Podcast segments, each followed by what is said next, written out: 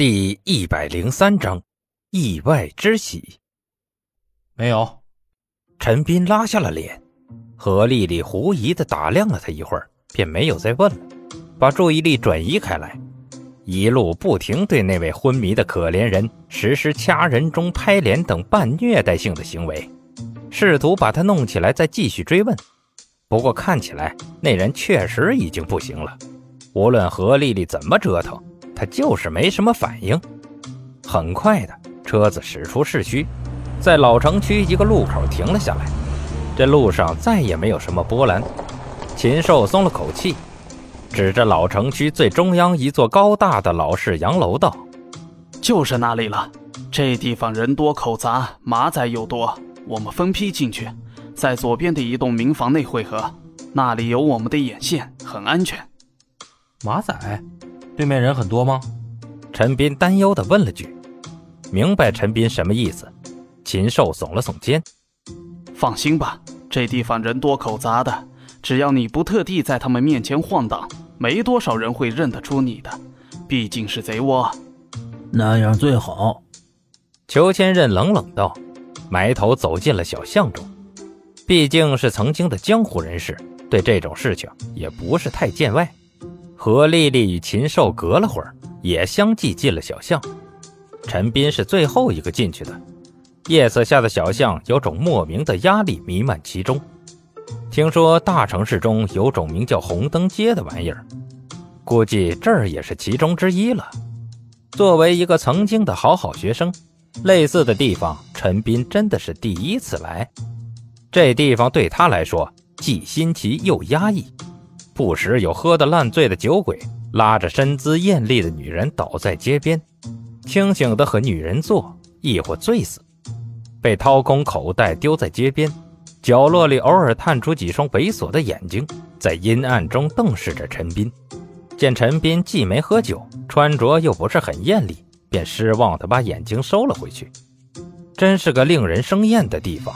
陈斌耸耸肩，无视了那不快的视线。以及周围各种撩人的呻吟，加快速度走了进去。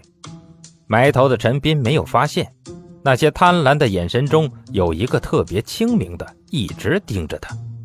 直到他消失在黑暗中，才快速溜进了角落，宛如街角看着野猫的老鼠般，让人忌惮而又生厌。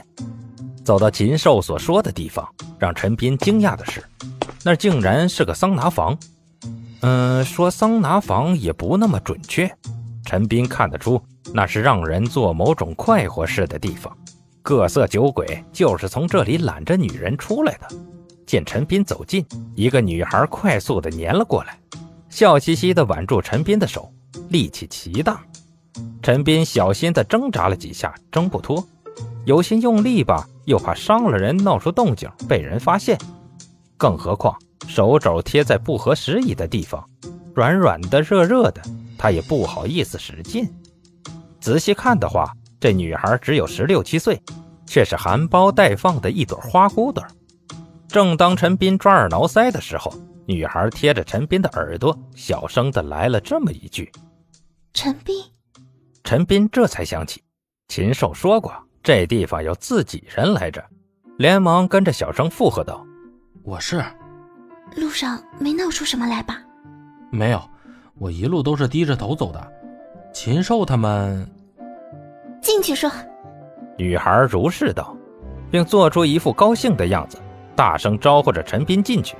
明白这里不是说事的地方，尽管依旧有些不好意思，陈斌依旧跟着女人走了进去，甚至配合着做出一脸享受的表情。至少其他进去的人是这样的。尽管表演很蹩脚，也很吸引人。好在这儿每个人都确实有事儿忙着，一路并没有发生什么波折。陈斌进了店里，女孩在一个包厢前停下。他们在里面，我能做的只有这么多了。帮我把那群禽兽送进监狱，拜托了。说着，他转身走进另一个包间。陈斌推开门走了进去。入眼的是坐在门口沙发喝啤酒的裘千仞，以及后面坐着的一排糙汉子，禽兽与何丽丽都在其中。显然，他们就是这次行动的其他人物了。怎么样？路上没闹出什么动静吧？不等陈斌开口，禽兽便抢着问，末了还加了一句：“我感觉这附近的气氛有点不对头。”没有，怎么，出事了吗？门口那个女孩也没这么问我。